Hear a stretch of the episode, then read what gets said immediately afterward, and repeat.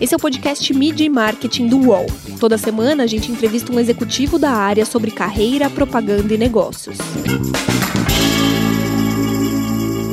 Meu nome é Renato Pesotti e essa semana a gente está com o Paulo Loeb, que é sócio da FBIS e diretor de negócios da B2Bis. Paulo, queria que você contasse para a gente um pouquinho da sua carreira e como você foi parar nessa unidade de negócios nova da, da FBIS. Legal. Em primeiro lugar, obrigado pelo convite. É um prazer estar aqui, falar um pouco do negócio, da minha história e do B2B, que é um, uma oportunidade gigante. Como um amigo meu fala, o mato está muito alto, né? Então, preciso de mais gente para ajudar a cortar esse mato alto aí. Falando sobre a minha carreira, uh, eu meu primeiro emprego foi na Unilever. Eu participei daquele clássico programa de estagiários lá e entrei na área de marketing de sabonetes. E aí eu fiquei quase que três anos na Unilever, sempre em marketing. E de estagiário eu virei assistente, de assistente eu virei gerente. Eu estava super feliz lá. Uh, e lá, por volta de, do fim de 99, uh, um grande amigo meu, Rogério Silberberg, criou um site uh, chamado fulano.com, no auge da internet, né? E era uma época em que muita gente estava saindo de empresas grandes, de carreiras consolidadas, até mesmo provavelmente um monte de amigos seu, né, jornalistas. Eu lembro que muita gente foi para o Terra na época, muita gente veio para o UOL, para o IG, enfim, uma loucura. E eu ali falei, poxa, tem aí uma oportunidade é, de empreender, de trabalhar dentro de, um, de uma lógica totalmente diferente. É, meus pais ficaram desesperados, né? Porque o cara saiu da Unilever para ir pro fulano, cara. Que era o sonho, trabalhar, ser trainee da Unilever na época né? era o, Puta, aí uma vai, super carreira. E, onde você trabalha é no fulano, né? Então os caras quase morreram do coração e, e aí eu fui. Cheguei no fulano, o fulano, em resumo, tinha uma coisa muito especial na época, que era um tal de login e senha. Hoje em dia qualquer site tem login senha, mas o fato de você no fulano se identificar, então você não era um fulano qualquer, você era o Renato, você eu sabia seu seu gênero, eu sabia que cidade você morava, eu sabia muitas coisas sobre você, porque a dinâmica do fulano era uma dinâmica de perguntas e respostas. E eu premiava os fulanos, os, os usuários do site, com pontos, né? Então as pessoas tinham muitos pontos, e quanto mais pergunta eu fazia, mais eu conhecia. A gente tinha um servidor de banner incrível, que eu conseguia segmentar a mídia. Basicamente, esse era o negócio do fulano. Que como é hoje. Isso? isso foi em 99, 2000. E aí então uh, fomos para o fulano, a gente começou a viver de uh, anúncios de outras startups.com como a gente. Era um momento em que uh, sobrava dinheiro, de uma forma geral, na economia e principalmente nas startups.com. Então, ideias boas e ideias não tão boas conseguiam levantar dinheiro e esse dinheiro depois tinha que ser investido em algum lugar. Parte desse investimento era na compra de mídia, na compra uh, de espaço publicitário, e o fulano era um veículo. Então a gente vivia essa dinâmica. Uns seis meses depois, um pouco menos de um ano depois que eu fui para fulano, a tal da bolha da internet estourou, né? O que, que foi isso? É, muitas startups gastando mais dinheiro do que deveria, sem um modelo de negócio claro, fez com que em, chegou um momento em que eles não tinham mais, enfim, nenhum recurso para para investir em qualquer portal. Exatamente. E aí então a gente quase quebrou, porque todos os nossos clientes desapareceram em questão de dois meses. É, eu fiquei semi-desesperado, fui falar com o meu antigo chefe na Unilever. O antigo chefe olhou para mim com cara de antigo chefe, né? deu aquela risada, levantou aquela boca de lado e falou: Puta, cara, não tem mais espaço para você aqui. Esquece. falei para você não ir, Fulano, poxa. Mas eu não fui é, pedir meu emprego de volta ainda eu fui lá uh, tentar convencê-lo a veicular as grandes marcas da Unilever numa plataforma que tinha mais de 2 milhões de pessoas cadastradas, que era o fulano. Poxa vida, se eu sabia uh, a cor do cabelo da pessoa, se era crespo ou liso, se era homem ou mulher, onde estava uh, no Brasil, Uh, isso não serviria só para startup, isso serviria também, claramente, para as marcas, para as marcas, para as empresas, entre muitas aspas, de verdade, como a gente chamava na época, né? As .com não eram empresas de verdade, não. eram .com, as empresas de tijolo, né? Como a turma fala lá fora. E aí então uh, ele olhou, falou, puta que legal, uh, vamos então comprar mídia no fulano, Mas aí tem um problema. Se alguém clicar no banner de Dove, no banner de Omo, de Que Bom, para onde vai? Não tem site. A gente está falando de 2000, 2001. Aí demorou mais ou menos um segundo e eu respondi: eu faço seu site. Se eu faço o fulano, que é ultra complexo, banco de dados bastante uh, sofisticado, não me parece ser a, coisa, ser a coisa mais difícil do mundo. Faz um site de uma marca, vamos lá. Então, a gente começou a produzir sites. Uh, o nome Fulano era um pouco complicado para a gente passar pela recepção dessas empresas, né? Onde você trabalhar? Ah, no Fulano. Ah, cadê o Beltrano? Cadê... E aí, então, a gente teve a ótima ideia de chamar de Fulano Business, que só piorou. Então, FBIS é, a, Fulano Business curiosidade realmente aqui. não parece não foi criado por um publicitário. Né? Exato. E aí então a FBIS foi a produtora de sites que começou ali a desenvolver um monte de sites Uh, e aí você tinha dois nomes. Tinha o Fulano, que era o site, e a FBIS, que tinha era o Fulano site, a empresa que trabalhava produtora pro... de sites. É, a produtora de site FBIS se tornou um negócio muito mais promissor do que Fulano. É, e aos poucos toda a nossa energia foi alocada para a FBIS. A FBIS, meio que a partir de 2003, 2004, virou foco total do nosso esforço. 15 anos atrás você começava a brigar com agências grandes. As agências grandes olhavam para você e falavam assim: não, esses caras não vão incomodar a gente. É isso aí. Né? É. Na você época, era tratado como o. O underdog ali, é. né? A, agência Clique, né? Na época ali era uma grande agência. É que, uh, enfim, tinha uma reputação incrível, né? ainda tem, né? agora Isobar, né? muita coisa aconteceu, e a gente começou a, a, a, crescer dentro desse contexto de conteúdo, interatividade, segmentação, e a gente nunca teve medo do novo, né? tanto é que até hoje a, a, a, tagline da FBIS é Early Adapters, né? a gente se adapta rápido, é uma brincadeira com o conceito de Early Adopter, né? então a gente sempre testou coisas novas. E aí as coisas começaram a acontecer. Uh, teve um, na nossa história uma, uma frente muito, muito grande de desenvolvimento uh, de plataformas que não tinha nada a ver com publicidade. Então, parte da nossa vida da FBIS começou a, a, a ser voltada à produção de trabalhos publicitários com Unilever, com Itaú, com Coca-Cola, e parte da nossa vida começou a engrenar para o mundo de e-commerce, de plataformas, que hoje eh, na FBIS mesmo tem uma área chamada MATCH, Marketing Tech. A gente começou então a, a mergulhar nessa área onde tem muito mais engenheiro do que publicitário, ou jornalista, ou gente de comunicação. Essa inquietude nossa que nasceu com o fulano continua vivo no nosso DNA, né? De nós dentro do mercado publicitário tão complexo, tão com tanta novidade, a gente tenta não depender de um só modelo de negócio. E você falou dessa inquietude que, que a FBIS, que o fulano sempre teve, a FB sempre teve, e isso também fez você mudar sua carreira, né? A, a história é a seguinte, eu, quando eu fiz 40 anos, é, eu comecei a refletir sobre, putz, o que, que eu tinha feito até então, né? Quase 20 anos na FBIS e, e como será, como seria meus próximos 20 anos, né? E aí eu, um negócio começou a me incomodar, né? A cada ano que passava, claro, eu ficava um ano mais velho, parte dos meus clientes um ficava ano mais um cansado. ano um ano mais é, nem tanto. Você sabe que eu tenho três filhos, cara. Eu fico cansado em outros lugares. Acho que é muito louco, né? Segunda-feira meio que eu vou Ufa. recarregar as baterias no trabalho, negócio meio, meio louco. É... Então, não cansado não, tem muita, muita lenha para queimar. Mas eu comecei a, a, a, me incomodar, a sentir um pouco incomodado, porque eu ia ficando um ano mais velho e parte dos meus clientes ia ficando um ano mais novo. Porque nos clientes começou a ter uma juniorização forte, né? Não vou generalizar, não vou dizer que é todo mundo, mas para mim, na minha experiência, eu comecei a lidar uh, com pessoas que. Mais é, novas. Podiam ser os júniores, na verdade, é. não são a parte ruim da palavra, né? A parte boa, né? De ser mais, serem mais novos é. mesmo de idade, né? É, mas no, jovens demais, sem muito repertório de comunicação, sem uma avaliação, vamos dizer, mais estratégica do que a gente estava fazendo.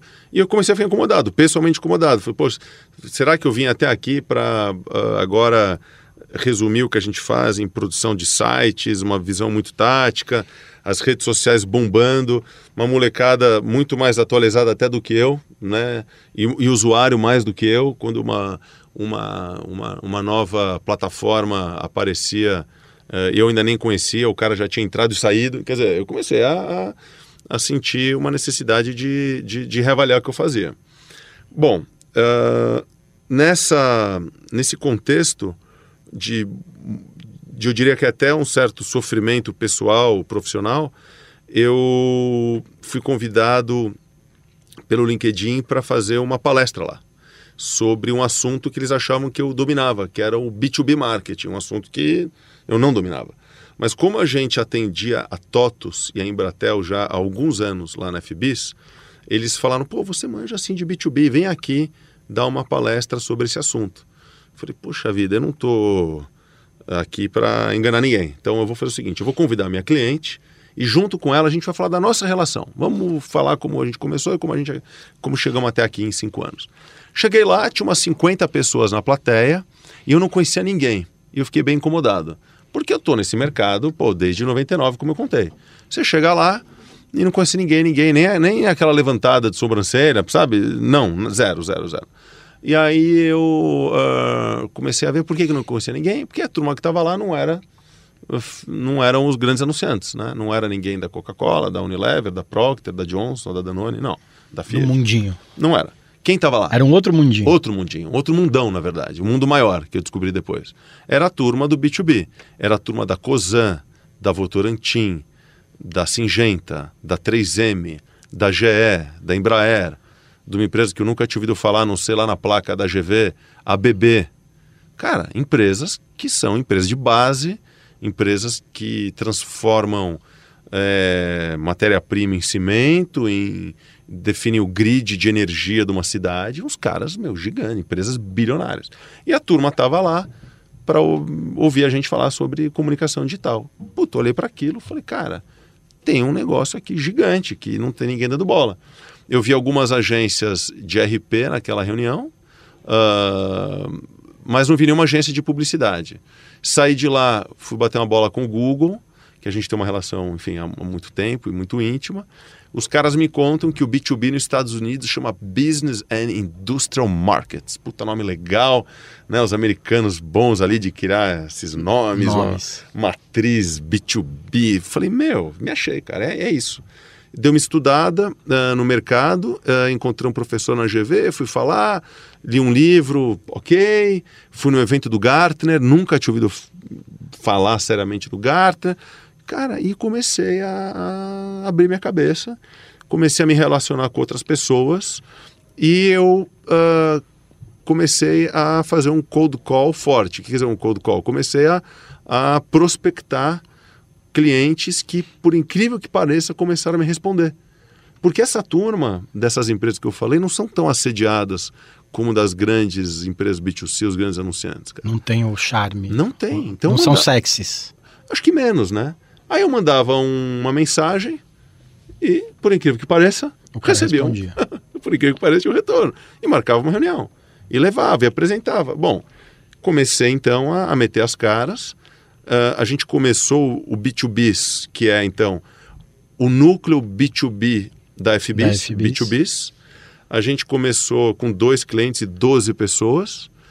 Passados dois anos e meio, quase três anos, somos hoje 55 pessoas, uh, quase 10 clientes. Uh, e começamos então a, a, a, a, cortar esse mato alto do mercado. Dentro do mundo B2B, uh, que pressupõe negócio entre empresas, né, business to business, é, muita gente acha que é um negócio chato, duro, tem muitos tabus, né? Uh, coisa antiga. E eu realmente acho que não é assim, dá para ser legal, dá para ser divertido, dá para ser criativo, dá para ser sexy.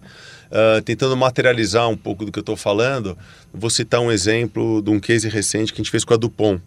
A Dupont é, fabrica um tecido chamado Nomex, o Nomex é um, é um tecido que não pega fogo. E aí o nosso briefing era criar um site, uma comunicação para esse tecido.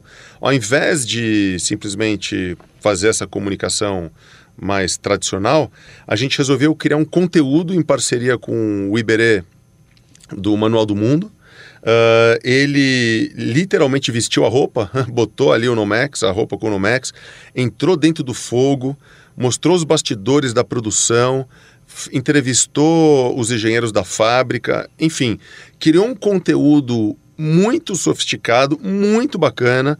Esse conteúdo foi para o ar, mais de 8 milhões de views. É um conteúdo que foi usado não só para fins de comunicação, mas também para atrair talentos nas universidades para o RH da empresa. Uh, as equipes de venda usaram esse material em suas reuniões.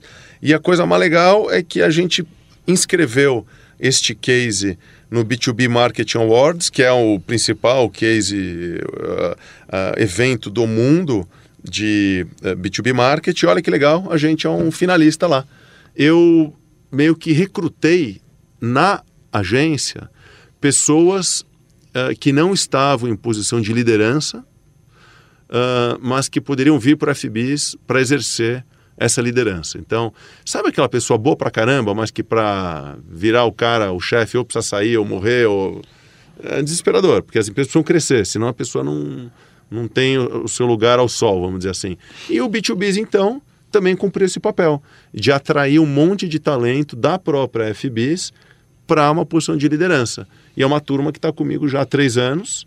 Uh, e confesso que no primeiro ano não foi fácil, porque os clientes, como você falou, não eram tão sexy. Na própria agência, a gente tinha quase que um fogo amigo, vamos dizer assim. Ah, os clientes chatos, os clientes cintura Lá vem o pessoal do B2B. Lá vem o pessoal do B2B pessoal que faz site. E aí que recebia o trabalho falava assim: ah, não, vou ter que fazer isso para esse pessoal. Exatamente. Como eu criei um grupo dedicado, exclusivo, a gente entre nós, pelo menos, não tinha essa percepção. E aí o que aconteceu? Os trabalhos começaram a ficar legais. Rolavam os braços no final do dia. Exato. Rolaram abraço, rolou um primeiro filme colocado no ar, começou a, a, a, a existir relações que não se limitavam à produção de site, e sim a um, a um, um, um envolvimento estratégico maior. A gente percebeu que o cliente B2B, em geral, tem uma senioridade maior na interlocução, não era aquela molecada. É um cara muito mais sênior. Por outro lado, muitas vezes com uma carência de conhecimento do que a gente faz. Então, um cara bom, sênior, que sabe que não sabe, pô, com uma humildade, mais. é lindo, exato, o cara te escuta. E você também aprende. Então, eh, a gente, a, cada interlocução com o cliente é uma aula. A gente começou a dar voz para esse pessoal, esse pessoal começou a produzir conteúdo, a gente começou a mostrar que essas empresas podem ser grandes empregadoras, trabalho com RH nas faculdades, a equipe de vendas começou a ter um trabalho, aí sim, uh, do ponto de vista de marketing, muito mais sexy. Cara, a gente começou a, a fazer um trabalho que eu nunca tinha imaginado. Aí uma coisa puxa a outra, né? Você falou da carreira, dessas mudanças. Aí eu descobri que em Londres tem um, um evento chamado Ignite, né? Todo mundo indo para Cannes do nosso mercado, indo para XXSW. Eu vejo lá que tem um evento de B2B em, em Londres. Pô, vou para lá, sei lá, dois, duas mil pessoas, eu de brasileiro, e curiosamente, uh, um, um colega do mercado que trabalhou na Vivo, o Fábio Tadashi, tô eu lá, eu, eu e o cara, entre duas mil pessoas, pô, vendo aquele conteúdo que ninguém mais vê. Mídia e marketing volta já. Os podcasts do UOL estão disponíveis em todas as plataformas. Você pode ver a lista desses programas em uol.com.br/podcasts. Recebe salário, faz transferência, pagamento, recarga de celular e até empréstimo, tudo sem taxa. PagBank, a sua conta grátis do PagSeguro. Baixe já o app e abra sua conta em 3 minutos. Talvez tenha mudado um pouco o, até a vontade de se trabalhar com isso, porque a, as agências são baseadas no modelo atual em mídia, em, em BV, e, e essas, esses clientes, não como não anunciam muito abertamente na televisão. Talvez eles não fossem muito sexys no começo e agora talvez as agências olhem para eles com outros olhos, talvez, uhum. porque eles têm muito dinheiro, Sim. eles só não investem em mídia. Sim, e eu acho que clientes que têm levado a sério o aspecto da transformação digital. Esse assunto transformação digital é seríssimo e não se resume à comunicação, né? Quando eu falo transformação, transformação digital, eu estou falando desde cultura, estou falando de forma de produção, estou falando uh, de comunicação interna.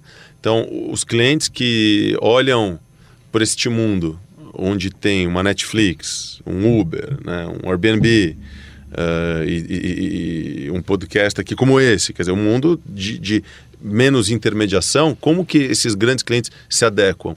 É aí que a gente está, é aí que a gente tem trabalhado. É, a demanda foi tão grande que eu até resolvi escrever um livro sobre isso, né? É, que está gratuitamente aí para quem quiser baixar, que é o www.b2brocks.com.br, é, que a gente, enfim, realmente está nessa dinâmica de falar para todo mundo que eu puder falar, que se interessa por comunicação, por digital, que tem muita oportunidade no B2B, não restrita à comunicação. É, te, faltam profissionais qualificados nos clientes, nas agências, falta interesse. Então é um lugar, inclusive vários anunciantes. Vários, não é tão chato quanto parece. Zero chato. Os salários em geral, pelo que eu tenho visto, são até mais altos do que em, em companhias B2C. Tem horários fixos. Férias, horários fixos. Cara, home office. E os escritórios físicos, por assim dizer. Putz, você vai ver um escritório lá da, da, da Dow Química, o escritório da, da, da Serasa Experian. Cara, é demais. É demais. É tipo o escritório do Google, do Facebook. É demais. E outra, os caras levando a seríssimo questões de igualdade de gênero, é, sustentabilidade, diversificação do, do, tipo de pessoas que trabalham lá. Então, aquela turma que era vista como os engenheiros duros, travados, cara, não é isso. B2B, por isso que o nome B2B Rocks, não é o nome do livro. É isso, cara, é muita coisa legal. Aí você vai nas faculdades, sei lá, eu não aprendi nada eu fiz GV, fiz SPM, fiz MBA lá fora, não tive nenhuma aula sobre B2B. É inacreditável. Se as faculdades estão preparando a turma para o mercado de trabalho, pô, cadê né, esse interesse? Né? E além do seu livro, eu queria que você indicasse outro, um outro livro ou uma outra leitura para esse pessoal que se interessa, um, olha, pode se interessar por isso? Um monte de coisa. É, é, as principais fontes de educação, vamos dizer assim, que eu busco, se dão nas comunidades das redes sociais do B2B. Então tem um B2B Marketing uh, no, próprio, no próprio LinkedIn, é, tem a, a, Escola de Marketing Industrial, sensacional, uh, que é um lugar que todo mundo deveria conhecer, fica aqui em São Paulo, uh, que foi criada já uns 30, 40 anos atrás. Uh, Escola de Marketing Industrial, uma baita de uma referência, várias publicações. Uh, o pessoal da Berge também, que é um, uma turma que trabalha com marketing, com marketing corporativo, comunicação, né? comunicação uh, muitos jornalistas trabalhando lá também, uma série de informação. Uh, o IAB também, uh, o, IAB Brasil é uma ótima referência. tem um site que eu amo, que é o, Projeto Draft, que mostra muito conteúdo bem feito também para empresas B2B. A Endeavor tem uma plataforma muito boa. Cara, assim, é muita coisa. É muito conteúdo para quem de repente quer mudar de área. Muito. É, quer jogar os boletos para cima e. Muito. Mas pegar, é, não deixar pegar de volta e deixar.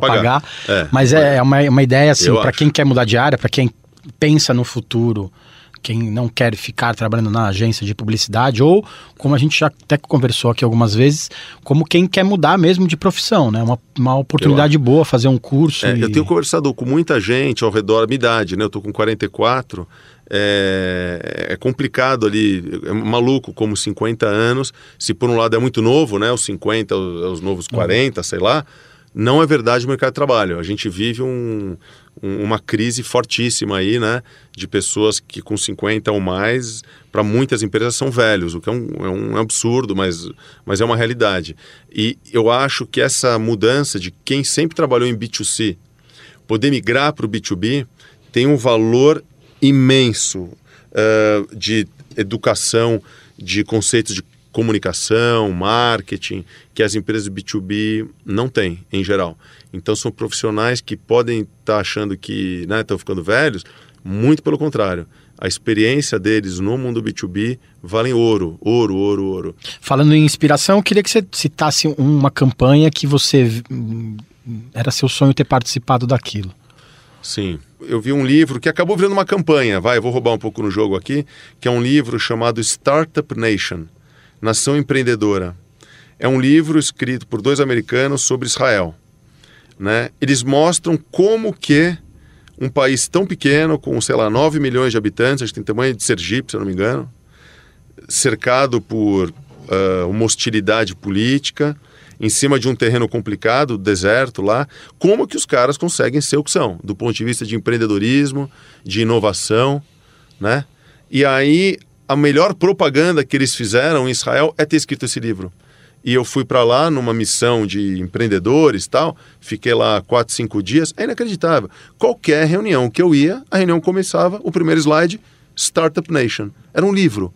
Então, muito louco. Os caras não fizeram uma propaganda, classicamente falando, mas criaram um conteúdo, um livro que foi a, provavelmente a melhor, o melhor investimento uh, que acho que eles nem tinham pensado que ia ficar tão nem grande. sonhavam que ia dar Meu, tão certo. É inacreditável. Eu recomendo todo mundo aí a, a dar uma lida nesse assunto. E um outro livro também que cumpriu um papel semelhante é o, o livro do Salim Ismael da Singularity University uh, que é o Exponential Organizations. Mesma coisa, cara. O cara escreveu um livro que eu não imagino que a Singularity ia, mas de forma alguma, ir tão longe uh, após essa publicação. Então, foram inspirações muito fortes do ponto de vista de comunicação, mas não através de uma campanha, através de um conteúdo. E por isso que eu escrevi meu livro. Então, uh, o melhor exemplo de propaganda, de campanha, que eu gostaria de ter participado, eu adoraria ter escrito Startup Nation,